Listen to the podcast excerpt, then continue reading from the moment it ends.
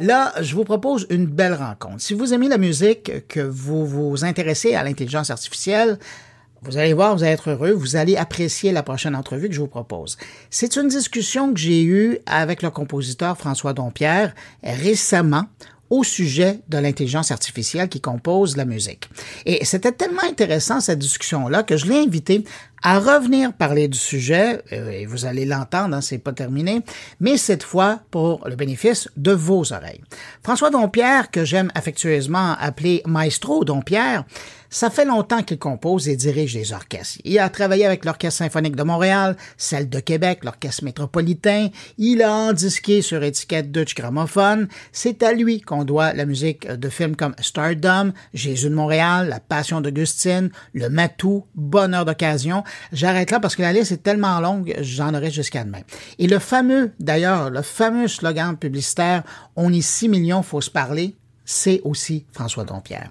Donc, pour poursuivre cette discussion sur l'intelligence artificielle qui compose de la musique et connaître le point de vue d'un grand compositeur de chez nous, on rejoint à l'instant chez lui François Dompierre. Bonjour, maestro Dompierre. Bonjour, Bruno. Très heureux de vous accueillir dans mon carnet. Euh, je le disais en introduction, c'est une discussion qu'on a commencée dans une pharmacie, mais que je voulais poursuivre avec vous pour le bénéfice des auditeurs.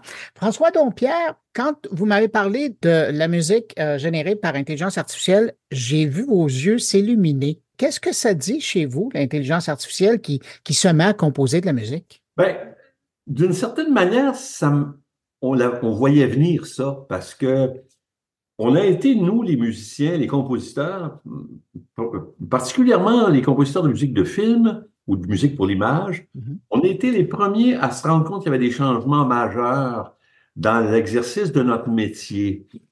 Euh, parce que dans le fond, l'intelligence artificielle, on s'en est servi, nous autres, à partir des années 80-85, avec l'émergence des, des, sons virtuels. Ça en est de l'intelligence artificielle, ça en est d'une manière euh, je me souviens très bien que j'avais un le, premier, premier instrument que j'ai eu qui était vraiment euh, efficace, c'était le Kurzweil, qui, qui émettait des, euh, vraiment des, des, sons, nous autres, on trouvait ça prodigieux, des sons de, de violon, des sons de contrebasse, des sons de tout. Et j'ai fait beaucoup de musique de film avec ça dans les années 80, 85, 90. Ce qu'on appelle des synthétiseurs. Hein?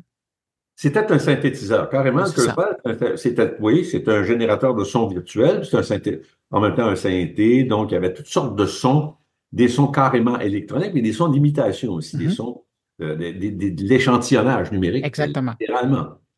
Et euh, je me souviens que ma mère, qui est une musicienne, était venue à la maison euh, dîner et j'ai dit, écoute, j'ai quelque chose à te montrer. je m'étais mis à lui faire des improvisations euh, de cordes, euh, tu sais, de, mais à, quatre, voix, avec mes mains, euh, en jouant vraiment des accords. Elle pâlissait à, vue d'œil et à un moment donné, elle dit Arrête. Je dis quoi? Elle dit C'est le diable. Oh, wow. Elle dit Ça, c'est le diable. Elle dit Ça va nous jouer des tours, cette chose-là. Et elle a.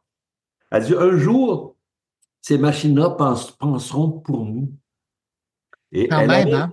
de, de, de discours prophétique puis elle trouvait ça terrible. Elle trouvait ça, euh, c'est extrêmement dangereux pour l'avenir de la, culture, l'avenir de l'être humain aussi, parce que dans tous les domaines, ça m'avait dit ça, dans tous les domaines, ça va se répandre.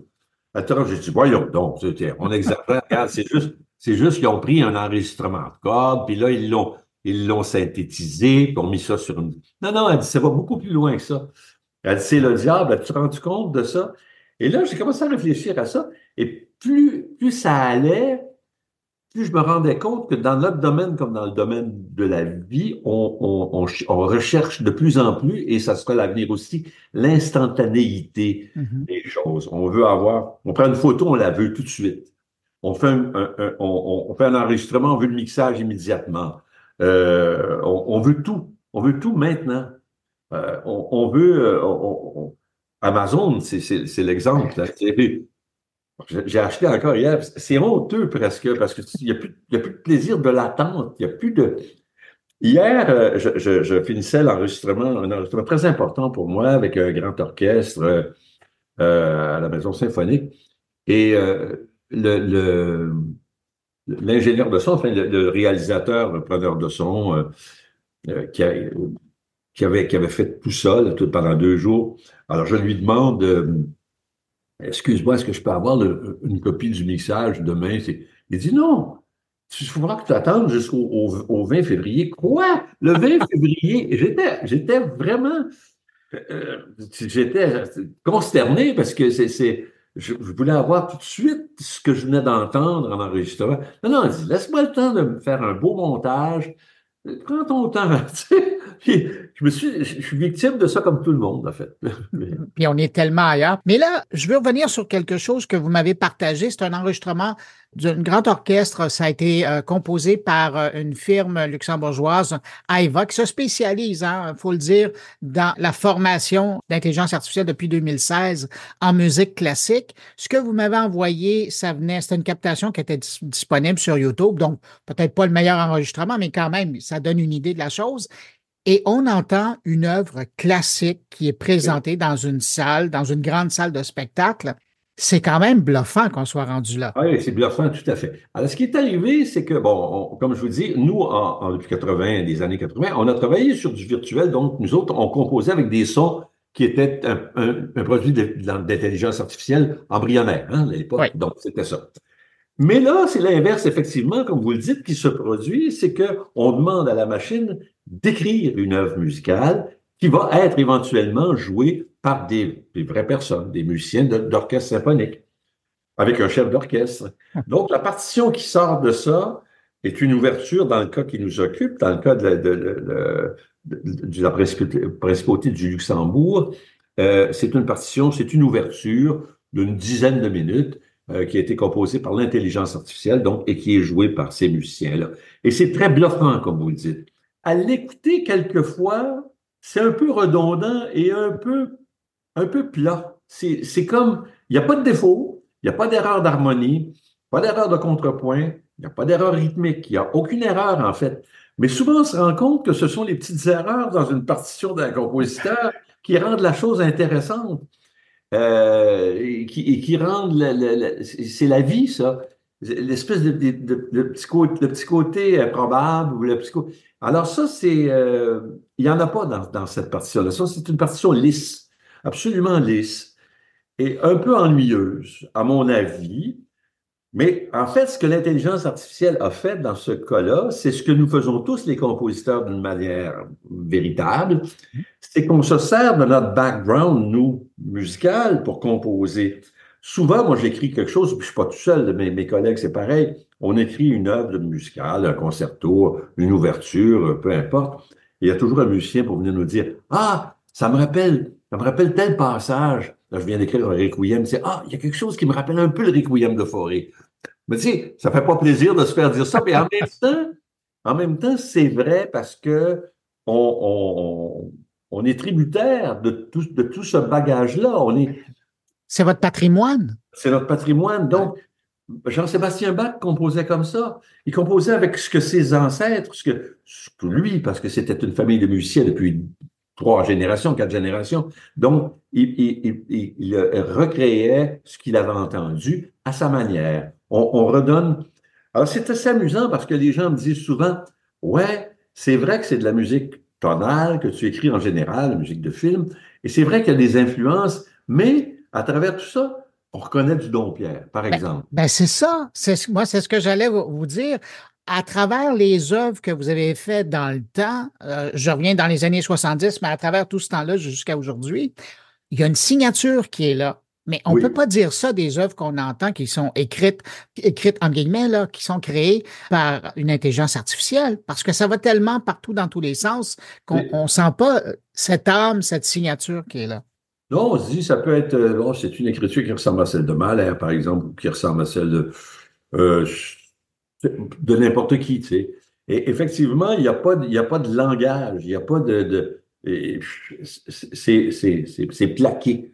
Il n'y a, pas, a pas de langage. Là. Tandis que euh, je disais, il y a, une, euh, quelques musiciens à un moment donné qui critiquaient euh, l'avènement d'une certaine sorte de musique actuelle et, en nommant des personnes en particulier, et puis qui disaient Ah, c'est pas bon, c'est pas ça. Je vous attention, c'est peut-être pas bon à votre oreille, à vous, c'est votre opinion et c'est parfait, c'est respectable.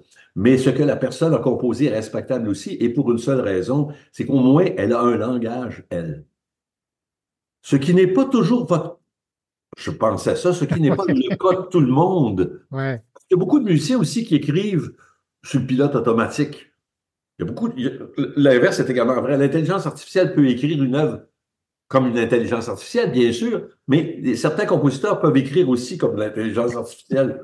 C'est-à-dire, ah, ah, ah, de manière neutre. Ça arrive dans le cas de beaucoup de jazzmen. Souvent, on peut pas, on peut pas reconnaître le, langage d'un compositeur de musique de jazz parce que les riffs sont plus simples et ça, ça répond à des codes extrêmement mm-hmm. précis. Donc, un blues reste un blues, euh, bon, qui soit joué par Pierre, Jean ou Jacques. Et, souvent, ça, ça, ça veut dire qu'il y a un manque de, de, de personnalité dans, dans, ce discours-là. Mais dans le cadre d'une œuvre qui serait proposée par une intelligence artificielle, est-ce qu'on peut vraiment parler d'une composition ou est-ce qu'on parle d'un collage? Je ne connais pas assez le fonctionnement de l'intelligence artificielle pour répondre à ça de façon précise, mais c'est une sorte de. C'est un. Plutôt qu'un collage, je dirais que c'est un amalgame. C'est plus vague un peu. Ça, on dirait que ce, qui, à mon avis, doit se faire, c'est que l'intelligence artificielle absorbe 25 euh, 000 sortes de langage et il en ressort, selon le style qu'on lui demande de, faire, quelque chose qui, va, qui, va, qui va aller puiser à toutes ces racines-là. Mais de façon vague, c'est insidieux, en fait. Je crois que l'intelligence, un des dangers, à mon avis, de l'intelligence artificielle, dans ce domaine-là, comme dans d'autres domaines, c'est que c'est insidieux. C'est que ça n'a pas l'air, ça n'a pas l'air toujours de l'intelligence artificielle à première vue, parce que ça utilise de façon pas si précise que ça, mais de façon un peu vague, les langages du temps passé pour en faire quelque chose de nouveau, ben, sans que ce soit un collage. Je dirais plutôt que c'est une, espèce d'amalgame, cette espèce d'osmose. Hein? On pourrait dire ça. Parce que je reviens avec les gens de, la start-up luxembourgeoise, euh, Aiva. Eux, ils ont quand même travaillé fort. Hein. Ils ont donné à l'ordinateur pour qu'elle apprenne 20 000 partitions. C'est ça que je pensais, oui, c'est ça, exactement. Et, donc, c'est ça pour aller dans le sens de ce que vous disiez, du Bach, du Beethoven, du Mozart, de la musique classique là, dans son ensemble. Donc, ça fait un bon échantillonnage. On peut penser qu'il y a de jeunes compositeurs qui n'ont jamais eu accès à autant de partitions et qui ont créé quelque chose. Là, cette machine-là, elle a accès à un bon catalogue de références. Oui, exactement.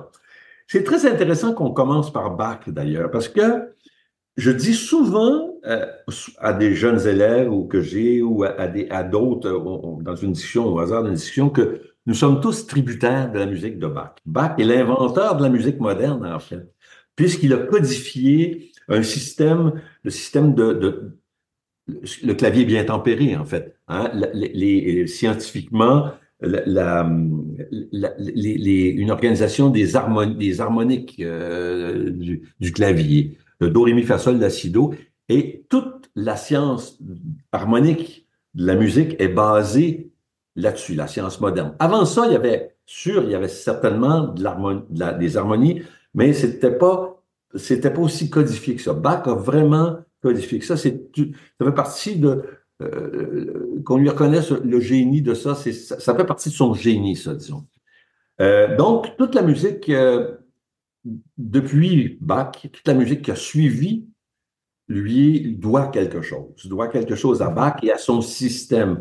Quand on écoute, par exemple, une fugue de Beethoven, ou qu'on écoute une fugue de Mozart, ou qu'on écoute une fugue dans, un, dans, dans une symphonie de Brahms, un passage fugué, ça sonne comme du Bach. Ça peut pas faire autrement. Il y a même Mozart qui était Beethoven qui sont des génies. On sait que c'est pas du Bach, mais on n'est pas loin de ça.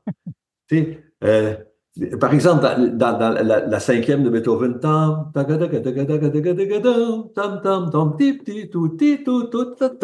et le fait, ça, on dirait, ça pourrait, ça, ça pourrait être du Bach. Il y a, y a, une teinte on n'en sort pas. On n'en sort pas. Et c'est vrai pour, si on étend ça, c'est vrai pour toutes sortes de, de, de, de musique par la suite. Euh, même dans Stravinsky ou même dans les musiques atonales à partir du donc qui ont, qui ont pas qui ont pas en principe de rapport avec le système de Bach avec lequel on a voulu rompre, justement, mhm. parce que c'était trop, on était trop influencé. Hein. À partir de Schoenberg, on a voulu s'en aller ailleurs. Mais même dans ça, on reconnaît, euh, on reconnaît Bach, l'influence de Bach. Il y a dans la, petite musique pour Célesta, cordes et percussions de, de, Bartok, si vous écoutez ça, mhm. le premier mouvement, est une immense fugue, une grande, grande, grande fugue. Et c'est, ce n'est pas, c'est pas basé sur le système tonal. C'est atonal, mais Bach est pas loin malgré tout par, par la forme. Alors, c'est, très, très amusant. Donc, on revient, on revient à l'intelligence artificielle. Si on donne du Bach, si on nourrit la, la bête, si je peux dire, avec du Jean-Sébastien Bach, on va finir par retrouver les, les assises et le langage de d'autres compositeurs. Déjà, c'est essentiel que Bach soit là, en tout cas.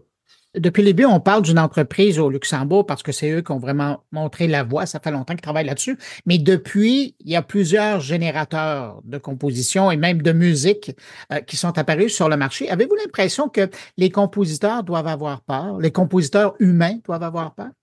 Oui et non dans le même sens que les médecins, que les avocats, que les notaires, que, que oui, on doit, en fait, je pense qu'on doit, comme être humain, être euh, attentif à ce qui va se passer et faire en sorte que euh, se méfier. Je, regardais, je lisais hier justement l'article de Yoshua Benjo mm-hmm. euh, sur le sur ça. Et lui, qui, qui est un des, des un des parrains, oui. Oui, un des parrains de l'intelligence artificielle. Hein. Euh, dit, écoutez, oui, on a peut-être on a peut-être fait jouer à l'apprenti sorcier, là. on a peut-être ouvert une boîte de Pandore, faites attention à ça. Et c'est vrai pour les compositeurs. Je pense qu'il faut à la fois se servir de ça, être conscient que ça existe, mais en même temps s'en méfier, puis, puis essayer de, de, de, dire, oui, OK, c'est bon, ça existe, mais on va continuer à faire telle chose, telle chose. Ça peut nous aider à avancer d'une certaine façon. Il faut, mais je réponds la même chose qu'un avocat pourrait vous dire. Euh, hein, il reste que, ça, on est tous dans le même bateau, dans le même bain. Là. Mais pour terminer, on apprenait récemment que la, grande récipiendaire d'un prix littéraire au Japon a avoué que pour certaines parties de son livre, elle avait utilisé l'intelligence artificielle pour lui donner un coup de main, pour l'inspirer, pour l'aider à, à fignoler certains passages. Est-ce que vous, vous vous imaginez, parce que vous créez encore beaucoup, est-ce que vous imaginez à un moment donné utiliser un outil comme l'IA pour euh, vous aider à générer une certaine partie d'une pièce musicale? J'ai pas pensé à ça, mais sur le plan thématique, ça peut être très intéressant. Écoutez, je vais vous dire une chose. On utilise les signes, on, fait des clins d'œil quelquefois. On, utilise des signatures, des, des on, on, écoute quelque chose, on dit tiens, Beethoven faisait ça. Hein. Euh, faut pas se, on, prend, on prend ce qu'un autre compositeur a écrit, puis on dit tiens, on va, faire une citation, on va partir là-dessus, et ça va nous amener ailleurs. Ça, c'est une chose. On se paye également soi-même. Euh, on, récupère, on recycle du matériel, ce qui est une sorte de façon de se plagier, de s'auto-plagier. Euh, moi, j'ai fait ça, et je suis pas tout seul. Je veux dire, je suis d'autant plus à l'aise de l'affirmer que plusieurs compositeurs le font. On fait tout ça. Euh, sur les compositeurs de musique de film, mon Dieu Seigneur, s'il fallait se confesser pour ça, on, finirait plus. On irait en enfer. Tu sais, Lino Rota, Morricone et, et, et, et nous. C'est une longue œuvre qui se poursuit. Exactement. On s'auto... On... Alors, qu'on aille, qu'on aille se faire aider par l'intelligence artificielle, quitte à condition d'en faire quelque chose de personnel après, j'ai pas de problème avec ça. Là où ça devient un peu embêtant, c'est quand on prend, quand on, fait composer, la, quand on fait faire la job par quelqu'un d'autre, puis qu'on la signe. Ça, c'est douteux, mon avis, comme procédé. Et c'est surtout en plate. Je veux dire, un des plaisirs de la, de la création artistique, c'est de créer. Je veux dire, bon, qu'on nous applaudisse après, bien sûr, on est bien content. Mais euh, parce que deux, troisièmement, ça paye rarement financièrement. Donc, euh, le plaisir est dans, la création. C'est quand, moi je trouve un, bel enchaînement d'accords et que c'est moi qui l'ai trouvé, bah, je suis content. J'aime mieux ça que, ce soit moi, que ce soit l'intelligence artificielle qui l'ait trouvé. Cela dit, un, un, thème, Un thème, c'est le début, c'est le début, c'est la, fondation. Le reste, euh, il reste à faire. Tu sais, comme Michel Brou me disait, quelqu'un disait, hey, j'ai eu une bonne idée de film. Il dit, moi aussi, j'en ai 25 par jour. Le problème, c'est de faire le film. c'est pas l'idée. Donc, le thème, c'est pareil. C'est bien cute, un beau thème. Ouais, OK, un beau thème. OK, ça va être un verre d'oreille. Ouais, mais ben, OK, continue. Fallait, fallait. Ça faut que ça dure quatre minutes et demie, ou trois minutes et demie, ou deux heures et demie. T'en fasses quelque chose. Alors, ça, c'est là où ça deviendrait problématique, à mon avis, d'utiliser l'intelligence artificielle. Je, m'en vais, je m'en vais euh, manger un hot dog pendant que l'intelligence artificielle compose ma toune. Il n'y a pas de plaisir. C'est stérile comme. Donc, euh, je pense que dans le cas des, des, artistes, on n'aura pas à vivre trop trop un problème parce que en musique commerciale, oui. C'est pour, pour, des, pour des jingles ou déjà ça se fait visuellement. Donc, mhm. je pense qu'il n'y aura pas de problème. On aura, on, verra à la télévision ou sur les écrans ce qu'on mérite de voir, tu sais, le, fruit de nos, de, de, de, de, cette sorte de stérilisation euh, ou d'uniformisation de la, de la, culture. Mais euh, pour ce qui est de la création d'une œuvre picturale ou d'une œuvre littéraire ou d'une œuvre musicale, comme je vous dis, le, le, le, le plaisir est dans, dans le fait. dans la création. Ouais. ouais. Maestro François Dompierre, merci d'avoir pris de votre temps pour répondre à mes questions et je vous laisse retourner à votre piano. oui, je n'ouvrirai pas mon petit, mon petit carnet d'intelligence artificielle. merci Bruno. Merci, au revoir. Au revoir.